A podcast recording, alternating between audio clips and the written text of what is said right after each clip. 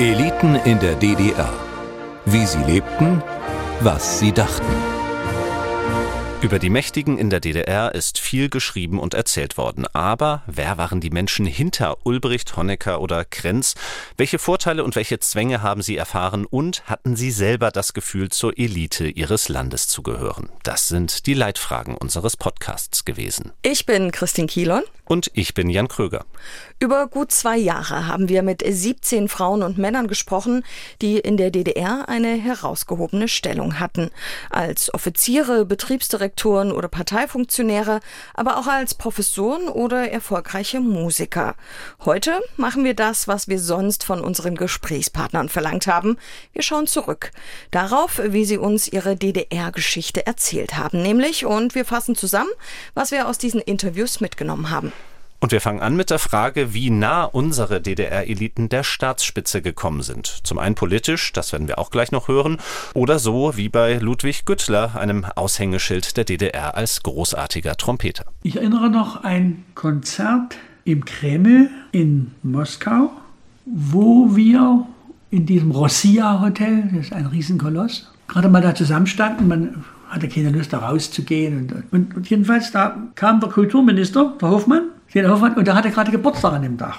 Da kam der Ottmar Swidner, der, der Chefdirigent der Staatskapelle Berlin, und er sagte, wissen Sie, Herr Minister, eins verstehe ich nicht. Der Hitler, ne, der Hitler, der wollte immer so gern nach Moskau. Und wir, wir sind da, aber uns gefällt es gar nicht. Da hat es uns weggedreht. Und dann kam von uns von allen verehrte Gorbatschow abends im Kreml. Ja, das Orchester spielte in der, in der Orchesterwanne, wie man sagt. Und wir hatten ein Kammerorchester auf der Bühne. Und dann gingen wir natürlich vorne an die Rampe, verbeugten uns. Unten saß der Gorbatschow und seine Frau, Raisa, mit der ich befreundet war. Und später, wenn die in die DDR kam, schon mal öfter als offiziell bekannt gegeben, hat die Raisa immer verlangt, dass ein Konzert stattfindet in der russischen Botschaft. Es mussten zwei Leute auftreten, ich und der Kowalski, der Countertenor. Sie waren mit Gorbatschows Frau befreundet? Wie kam es denn dazu? Die kam einfach nach dem Konzert im Kreml, kam die einfach hinter mit Personenschutz. Und haben Sie sich dann sozusagen auch abseits des offiziellen Protokolls mal getroffen? Ja, die haben sich dann einfach ein bisschen taktvoll äh, drei Meter zurückgezogen. Die unterstand ja auch den Personenschutz. Ne? Während die einen die Führung unterhalten haben, waren andere selber in den höchsten Gremien aktiv. Eberhard Aurich wurde 1983 Nachfolger von Egon Krenz als erster Sekretär der FDJ, war Mitglied des Staatsrates und im Zentralkomitee der SED. Christine, du hast ihn ja getroffen. Welchen Eindruck hattest du von ihm? Bei unserem Gespräch hatte ich schon das Gefühl, dass ihn die Zeit damals im Rückblick doch sehr beschäftigt hat. Er scheinte auch mit sich ins Gericht gegangen zu sein, zumindest in einigen Punkten. Das war auf jeden Fall eine der spannenderen Reflexionen mit Herrn Aurich. Sie haben diese hohen Positionen begleitet. Wie viel haben Sie denn, unvermeidliche Frage, von der Arbeit der Stasi gewusst? Ich habe so viel von der Staatssicherheit gewusst, wie sie mir selbst gesagt hat. Also es war üblich, dass auch auf meiner Ebene Offiziere der Staatssicherheit mit uns im Gespräch waren, wobei ich nie richtig durchgeblickt habe, was sie eigentlich von mir wollte. Es war meistens kein sachorientiertes Gespräch. Ich wurde manchmal etwas gewarnt vor etwas, zum Beispiel, pass auf, bei den Jugendclubs, da versammeln sich besonders viele Homosexuelle. Das war zum Beispiel damals mal eine Sicherheitswarnung was ich nicht richtig verstanden habe, weil wir auf dem Gebiet auch andere Auffassungen eigentlich auch hatten und, und sagten, sie müssen gleichberechtigt behandelt werden. Aber für die Stadtsicherheit war das offensichtlich noch ein Problem zu dem Zeitpunkt.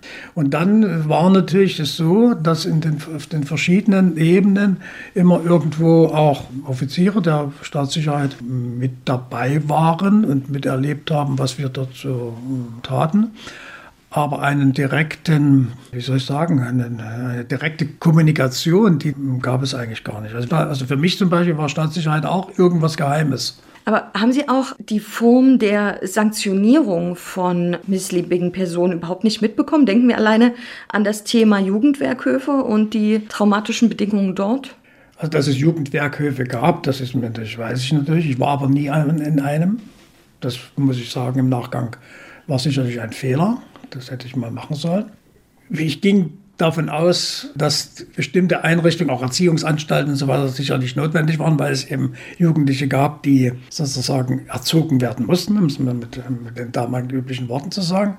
Manche ja auch straffällig geworden sind, noch nicht ins Gefängnis durften, weil sie noch nicht alt genug waren, deshalb im Jugendwerkhof landeten. Das habe ich grundsätzlich für, für denkbar und nicht für falsch gehalten damals. Aber wie gesagt, über die inneren Lebensverhältnisse habe ich mir leider damals kein Bild gemacht. Wie war denn die Arbeit im Zentralkomitee? Wie war das, damit zu arbeiten? Das ist ja eben eines der großen Kritikpunkte an der Tätigkeit der SED, dass die gewählten Gremien, in dem Fall waren das Zentralkomitee, eigentlich nur Gremien waren, bestimmte Entscheidungen abzunecken. Und so lief es auch ab. Es gab zweimal im Jahr eine Tagung des ZK. Dort hat jemand einen Bericht gegeben, äh, des Politbüros und so weiter. Der wurde dann mit Handschlag bestätigt. Aber ich habe nicht erlebt, dass irgendwo mal jemand dagegen war. Das war also eine ritualisierte Veranstaltung. Ich habe ja oft auch auf diesen Tagungen selbst gesprochen und habe im Grunde erklärt, wie wir die Parteipolitik durchführen und so weiter. Da gab es auch keine Erörterung von Vorschlägen, kein Für und Wider und sowas. Das, das hat alles nicht stattgefunden. Sind Ihnen damals auch mal Zweifel gekommen am Gesellschaftssystem? Zu diesem Zeitpunkt Zweifel äh, am Gesellschaftssystem sozusagen. Das wäre übertrieben zu sagen. Es gab natürlich immer wieder Situationen, wo man sagte, das muss man vielleicht anders machen, als wir es machen. Ich will mal ein Beispiel sagen. Ich spürte dann 1980, 79, 80, wie ich in Karl-Marx-Stadt war, doch einen Widerspruch zwischen dem, was wir sagten, was wir erreicht haben und dem, was wir wirklich erreicht haben. Daraus entstand so eine Situation, dass da die Zahlen oft geschönt waren. Ne, dass wir also Ergebnisse priesen, die möglicherweise so nicht stimmten. Also dagegen habe ich zum Beispiel gekämpft. Also er war damals zwar fest im System verankert, aber gerade deshalb hat er ja auch die Widersprüche und die Probleme gesehen eigentlich. Das ist ihm aber auch erst in der Rückschau so richtig bewusst geworden, also was an seinem Job und auch an der DDR an sich problematisch gewesen ist. Er hat ja sogar ein ganzes Buch darüber geschrieben, um das dann mal aufzuarbeiten. Hm, mir fällt noch eine ja, ganz andere Begebenheit ein, nämlich mein Interview mit Horst Jäger. Der war Oberbürgermeister von Gera und in diesem Amt beteiligt an der Fälschung der Kommunalwahlen im Mai 1989. Mag sein, dass er meine Frage, ob er etwas daran bereut, bloß schnell abbügeln wollte, aber was er gesagt hat, war dann am Ende eindeutig. Wie genau ist das abgelaufen damals in den Tagen vor dem 7. Mai? Also äh, der Wahltag war eigentlich ein ganz hartes Stück Arbeit. Es ging ja im Wesentlichen um diese hohe Wahlbeteiligung ganz früh, weil das ja das politische Aushängeschild war, wie sehr die Bürger die DDR liebten. Wir haben vorher die Wahl benachrichtigt, also die Wahlunterlagen bereinigt. Es wusste die verantwortliche Stelle im Rathaus, wer geht partout nicht zur Wahl seit Jahren. So, dann waren die gar nicht in Wahlunterlagen. Dann gab es sogenannte Wahlscheine. Wenn also von denen wirklich einer kam, selbst wenn der eine Gegenstimme gemacht hat, dann kriegte der einen Wahlschein. Also er war wahlberechtigt.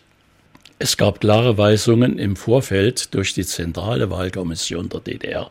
Was sind ungültige Stimmen, was sind gültige Stimmen. Und wir haben natürlich auch äh, Leute, die bis 16 Uhr etwa, wo abzuzeichnen war, da gibt es Probleme. Da haben wir auch Agitatoren hingeschickt ich sage, pass mal auf, wir erwarten, dass du zur Wahl gehst. Äh, oder wir sind mit der Wahlurne dorthin, haben gesagt, los jetzt, wählst du. Also das gab es schon. Um es vielleicht zuzuspitzen, welche Gegenstimmen sind letzten Endes aus Gera gemeldet worden? Das kam darauf an, wie der Wahlzettel ausgefüllt war. War der Wahlzettel richtig durchgekreuzt, also alle Stimmen ungültig, dann waren das Gegenstimmen. Wenn da aber nur so ein halber, dann waren das eben keine Gegenstimmen. Gell? Vielleicht noch einmal im Nachhinein beurteilt Ihr damaliges Handeln, wenn ich zum Beispiel sehe, dass, ich glaube, Paragraph 211 des Strafgesetzbuches der DDR ist es, wo ja auch äh, Wahlfälschung als Verbrechen bezeichnet ja, ist. Ich ähm, nicht, muss ich Ihnen sagen, kenne ich nicht. ich nehme an, Oberbürgermeister sollte relativ schnell sich im Klaren darüber sein, wie das Wahlgesetz und die entsprechenden ja. Straftaten gab, rundherum. Ja, es gab auch damals andere Voraussetzungen, muss ich auch sagen. Wir wussten, wer Nichtwähler ist, potenzieller Nichtwähler. Die wurden von vornherein aus der Wahlliste genommen.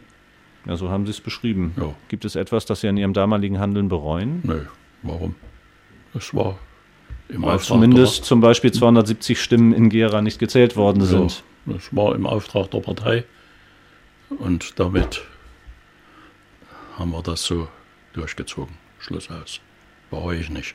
Also ich finde, das ist schon eine krasse Aussage und was ich spannend finde, in der Deutlichkeit unterscheidet sie sich auch sehr von vielen Gesprächen, die ich geführt habe, denn da sind viele meiner Gesprächspartner bei solchen Fragen oft eher etwas im Unkonkreten geblieben und haben sich da nicht so richtig eindeutig positioniert.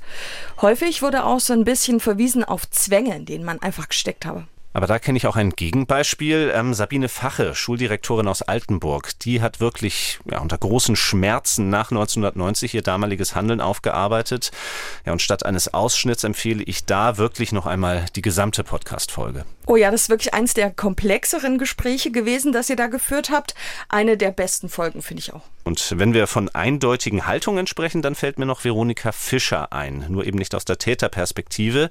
Ihre Geschichte ist ja die einer erst erfolgreichen Sängerin, lange unpolitisch, die dann aber 1981 das Land eben doch Richtung Westen verlassen hat, weil sie zunehmend ins Visier der Stasi geraten war, unter anderem indem ihre Band unterwandert wurde. Unser Gitarrist war eben auch dabei. Ne? Und ähm, dann wurde ich auch in die Keibelstraße bestellt. Das war ja damals die Staatszentrale, äh, wo man verhört wurde, als wenn Techniker abgehauen sind. Also ich habe dann eben ein paar Mal durch äh, gewisse Gegenleistungen konnte ich dann im Westdeutschland oder in Westberlin auftreten.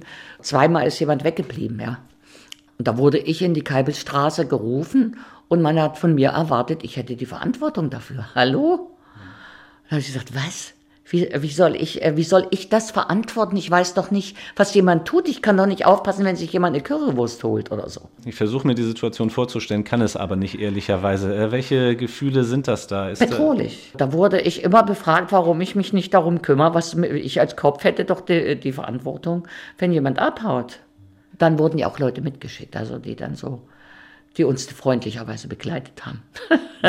das waren dann aber auch Sachen, die Sie sozusagen von der Stasi damals schon bemerkt haben an Stasi-Aktivitäten. Ja, also wussten Sie damals schon, wer Ihre ja, Spitzel waren? Na, äh, man hat Nachbarn wurden befragt, die, mit denen wir uns sehr gut verstanden haben. Die haben nicht viel geliefert, die fanden uns immer nett und so. Hm. Die, äh, dann später wurde das ein bisschen anders. Ja, dann wurden Leute auf mich angesetzt. Es gibt einen, ich will nicht den Namen nennen, was ich dann später wusste, der zeitlang äh, die Arbeit meines Mannes übernommen hatte, weil der schon im Westteil war. Äh, der wurde auf mich angesetzt, richtig. Er sollte mich auch kippen, sozusagen, auf meinen Mann entfremden. Oder ich sollte mich, äh, sollte mich sexuell äh, ermutigen, äh, ihn zu verlassen. Dämliche Dinge. Das wusste ich damals nicht. Ich habe mich nur gestaunt, mhm. dass er mich immer so anbaggert und ich, äh, ich habe gedacht, er weiß ja nicht, dass ich einen Mann habe, den ich liebe oder so in der Zeit. Das war eine schreckliche Zeit, muss ich sagen. Gab es denn, als Sie das später dann gelesen haben, irgendwelche ja, Überraschungen positiver oder negativer Art? Ja, es gab, äh, es gab eine wirkliche Überraschung und zwar ein Pastor, ein junger Pastor. Ja, wir waren auch naiv und haben uns von einem Pastor eben nicht gedacht, dass er eben da dem, äh, dem Verein angehört. Dazu wollte so Seelsorge äh, betreiben und der wollte eben immer so ein bisschen raushören, wie geht's dir denn so und abhören. Waren Sie überrascht später, dass die Beschattung dann auch noch im Westen weiterging? Ja, also nein, anfangs nicht. Da war mir schon klar, dass die noch, weil ich wusste, dass äh, eben auch mitunter Sportler äh, beseitigt wurden, dass da richtige Attentate äh, stattfanden und so. Das fand ich schon, ja, da habe ich auch Respekt gehabt davor. Ich kann mich erinnern, die erste Zeit, als ich im Hansa-Studio arbeitete, als ich nach Hause fuhr, kam immer eine schwarze Limousine hinter mir her. Und da habe ich schon gedacht, na ja, klar, sind sie wieder da, die Kollegen. Mhm. Ja, und dann habe ich, als ich die Stasi-Akten gelesen habe, äh, war ich natürlich verblüfft, dass ich observiert wurde bis zum Mauerfall. Das war für mich wirklich, das habe ich nicht gedacht. Ich dachte, irgendwann verliert sich das. Was wollten die, was wollen die von mir wissen? Das hat die, äh, die, denen hat einfach nicht gepasst, dass ich nicht untergegangen bin, dass ich immer noch existiert habe. So bösartig waren die, ja. Veronika Fischer war ja ein richtig, richtig großer Star damals. Das finde ich interessant, dass du mit ihr sprechen konntest, zum einen. Und dass sie sich dir ja auch offenbar geöffnet hat mit diesen Erinnerungen. Wie war denn das Gespräch mit ihr? Ja, fairerweise, sie hat es nicht zum ersten Mal erzählt, hat auch ein Buch drüber geschrieben. Insgesamt war es ein sehr freundlicher Kontakt und ein kurzweiliges Gespräch bei ihr zu Hause in Berlin. Übrigens in einer ganz einfachen Zwei- oder Drei-Zimmer-Wohnung wohnt sie heute. Ja, die Lebensumstände heute, die waren wirklich sehr unterschiedlich. Ich habe ganz tolle Häuser besuchen können. Bei Ludwig Güttler zum Beispiel hat man das Gefühl, in einem verwunschenen Schwedenhaus zu sein. Bei Möbelgestalter Rudolf Horn war es auch ganz interessant. Der wohnt in der originalen Einrichtung aus den 60er Jahren, in den Originaldesignstücken. Das war wie eine Zeitreise. Aber klar, das Thema Wohnen war ja auch in der DDR ein schwieriges Thema. Besonders in Erinnerung geblieben ist mir da die Geschichte vom Biophysikprofessor Roland Glaser. Gewohnt haben wir in der Fischerinsel, diesen Hochhäusern im Zentrum, in der Nähe Leipziger Straße, Fischerinsel, da direkt im Zentrum. Also haben Sie quasi in der Platte gewohnt? Ja, ja, jetzt auch. Also haben Sie immer in Hochhäusern, in Plattenbauten Nein. gewohnt? Nein, aber eine Wohnung zu kriegen in der DDR war sehr, sehr schwierig. Und dann habe ich eben diese sogenannte Berufungswohnung bekommen. Das heißt, die Universität kriegte dann eben zugeteilt ein paar Wohnungen und die wurden dann vergeben, also für solche Zwecke. Und da haben wir dann in dieser Wohnung gewohnt. Die war nicht schlecht, sie war sehr heiß, sehr laut, 14. Etage, wir haben über ganz West-Berlin geguckt. Ist das nicht komisch? Wie war das denn für Ihre Nachbarn? Ich sagte, die Wohnungen wurden nicht vermietet wie heutzutage, wer will, sondern sie wurden verteilt. Und dieses Haus wurde verteilt. Die Uni kriegte und dann kriegten Ministerien. Das heißt, um mich rum, neben uns, der hatte bestimmt eine, ein Mikrofon bei mir, wohnte ein, ein Personaldirektor von irgendeiner Akademie da. Der haben- hat uns bestimmt abgehört. Und daneben wohnen hohe Offiziere und so weiter und so weiter. Also für die war die Welt sowieso anders. Aber dann ist es ja schon eine sehr spezielle Nachbarschaft. Es waren wirklich lauter solche Leute, die dann eine Nachbarschaft organisierten. Das heißt, regelmäßig wurden dann äh, auf dem Flur waren, glaube ich, acht Wohnungen und dann wurden Etagenfeste gemacht. Und ich meine, das waren auch Menschen, man konnte sich mit denen auch unterhalten. Manchmal war es sogar ganz interessant und wenn die etwas unter Alkohol äh, waren, das war dann interessant, wenn so ein Offizier plötzlich etwas mal erzählte von der Situation in der Nationalen Volksarmee, was da so manchmal passiert und so weiter. Das hätte er sicher ohne Alkohol nicht gemacht. Hatten Sie das Gefühl, dass das ein etwas elitäreres Umfeld dann war? Eine Nein. elitärere Nachbarschaft? Elitär eigentlich nicht. Denn wie gesagt, es waren ja nun zwar große Parteigenossen, sonst aber nicht gerade nur sehr gebildete Leute. Hatten Sie so Kontakte zu so einfachen Leuten, also Arbeitern, die am Band standen oder so? Wenig eigentlich, nein. Wüsste ich jetzt nicht, nein. Inwiefern hat denn ein Hochschulprofessor in der DDR besser gelebt als ein durchschnittlicher DDR-Arbeiter? Ja, es kriegt ein besseres Gehalt und hatte bestimmte Privilegien. Die Urlaubsplätze, die kriegte ich dadurch, allerdings unter Schwierigkeiten und dafür hatten wir auch kein Betriebserholungsheim. Aber sonst würde ich sagen, gab es keine Privilegien. Man kann manches an Witzen erklären. Und zwar vor der Mauer gab es einen Witz, dass in der DDR keine Betten mehr gebaut werden, weil man die nicht mehr braucht. Denn der Arbeiter braucht sie nicht, der steht auf Friedenswacht. Der Klassenfeind braucht sie nicht, der schläft nie. Und die Intelligenz ist auf Rosen gebettet. Was hat man denn verdient als Hochschulprofessor in der DDR? Zum Schluss, glaube ich, 3000 DDR-Mark. Was ich durch unsere Gespräche wirklich gelernt habe, ist, äh, so eine Summe in Beziehung zu setzen. Also, dass 3000 Mark monatlich für die meisten DDR-Bürger viel Geld waren. Und ein schönes Beispiel war da auch unser allererster Gesprächspartner Bernd Sauer, Betriebsdirektor in der Spielwarenindustrie im Kreis Sonneberg. Inwiefern kann ich mir vorstellen, hat ein Betriebsdirektor besser gelebt als der durchschnittliche DDR-Bürger? Ja, in der DDR gab es keine großen Unterschiede in der Entlohnung, wenn ich das vergleiche. Unter besten Bedingungen habe ich 2800 Mark verdient im Monat. Da konnten sie keine großen Sprünge machen. Aber trotzdem haben wir eigentlich äh, in der DDR gut gelebt. Wir hatten einen kleinen Wohnwagen, wir haben ein Auto, wir haben Urlaub in, in Ausland gemacht, in Bulgarien und in Ungarn jedes Jahr. So woanders konnte man nicht hinfahren mit der Familie. Persönlich durfte ich überall hinfahren. Das Einzige, was wir haben, das Privileg, dass wir einen persönlichen Fahrer hatten für Dienstreisen. Aber mehr war nie. Harte Arbeit, 12, 13 Stunden am Tag. So, Wochenende noch am Sonntagnachmittag die Leitungssitzung für Montag vorbereitet. Wir haben da wirklich nicht, im Saus und Braus gelebt.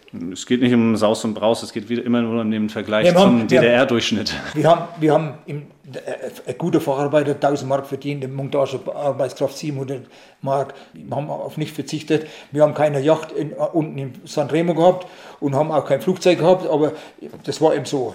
Wir waren dazu geboren und waren eben eine Arbeiterklasse. Auf der Suche nach Informationen darüber ähm, habe ich ein Zitat von Wolfgang Biermann, dem Leiter des Zeiss-Kombinats in Jena, gefunden. Der hat so beschrieben, die Leitungskader hatten Häuser, sie hatten Autos, was unter den Bedingungen des Landes nicht selbstverständlich war. Ich konnte ihnen nach einem Jahr einen Lader geben, auf den man sonst zehn oder zwölf Jahre gewartet hätte. Nee, das war bei uns nicht voll. Ich bin auch davon ausgegangen, dass das Zeiss-Kombinat noch eine Nummer größer ist als äh, von Das dem, was wir hier jetzt reden. Aber ähm, äh, Sie hatten auch davon gesprochen, dass Sie Mitte der 70er einen Lader hatten. Ähm, Den habe ich mir verdient mit den Dozententätigkeit. Ich habe 35 Mark gekriegt für die Stunde. Das waren zwei Ingenieurklassen, die da ausgebildet waren zum Plastikingenieur. Und da habe ich mir 20.000 Mark verdient, um den Lader zu kaufen. Und dann war auch äh, zu kriegen. Na, ich habe ich hab mit Arbeitskollegen getauscht, der das Geld nicht hatte. Und die haben dann ordentliches Essen gemacht und haben ordentlich getrunken anschließend. Ja, das war meine Belohnung für ihn. Das war damals so. Damals war, musste man noch drei oder vier Jahre auf dem Auto warten. Dann in den 80er waren es 15 Jahre. Ne? Und wenn man das alte verkauft hat, habe ich gleich wieder das neue kaufen können. Weil man mehr gekriegt hat fürs alte, als das neue gekostet hat. Auf dem Schwarzmarkt. Wenn wir versuchen, so einen Begriff wie Elite auf die DDR anzuwenden, trifft das auf Sie zu? Nee, ich fühle mich nie als Elite. Ich war Arbeiter für die DDR. Also er fühlte sich nicht als Elite, ja, das habe ich oft gehört, dass man sich selbst nicht als Elite gesehen hat und auch bis heute nicht sieht. Das haben einige vehement von sich gewiesen tatsächlich. Auch Privilegien will kaum einer gehabt oder genutzt haben. Ja, mit einer Ausnahme vielleicht. Viele unserer Gesprächspartner konnten ja in Länder reisen, die ein normaler DDR-Bürger nicht zu sehen bekam. Und ich fand schon, das war ihnen klar. Andererseits scheint es für sie persönlich, zum Beispiel als Betriebsdirektor, dann eben irgendwann normal gewesen zu sein. Ja, tatsächlich haben die Schilderungen von Auslandsreisen oder eben Einkommen dann oft doch ein bisschen eine andere Sprache gesprochen als die Selbstwahrnehmung. Aber der Elitebegriff, der scheint auch einfach sehr negativ wahrgenommen zu werden. Mm, Das stimmt und breit akzeptiert war Elite in der DDR eigentlich nur für die ganz oberen, also Honecker, Krenz, Mielke vielleicht, aber niemand darunter. Abschließend vielleicht, Christine, was nimmst du sonst noch mit aus den Gesprächen, die du gehabt hast? Also ich nehme vor allem viele unterschiedliche Perspektiven mit auf eine Zeit, die ich ja selbst nicht miterlebt habe, aber von der in der Familie immer wieder erzählt wurde. Da hat sich so ein diverseres Bild bei mir einfach gezeichnet, von Gespräch zu Gespräch. Und es sind natürlich auch sehr spannende Zeitzeugendokumente, finde ich. Sicherlich auch streitbar an der einen oder anderen Stelle, aber das macht's ja auch interessant. Bei mir ist es auch erstmal dieser persönliche Eindruck. Ich bin ja in der alten Bundesrepublik geboren, zwar mit viel DDR-Verwandtschaft, aber wirklich kennengelernt habe ich das Land natürlich trotzdem nicht. Ja, und so habe ich mit jedem Gespräch etwas dazugelernt, wie die DDR funktioniert und auch ein beliebtes Thema in allen Gesprächen, die Mangelwirtschaft am Ende eben dann auch nicht mehr funktioniert hat. Insofern danke für jede und jeden, die mit uns gesprochen haben und für alle, die zugehört haben. Tschüss. Tschüss. Eliten in der DDR. Wie sie lebten, was sie dachten.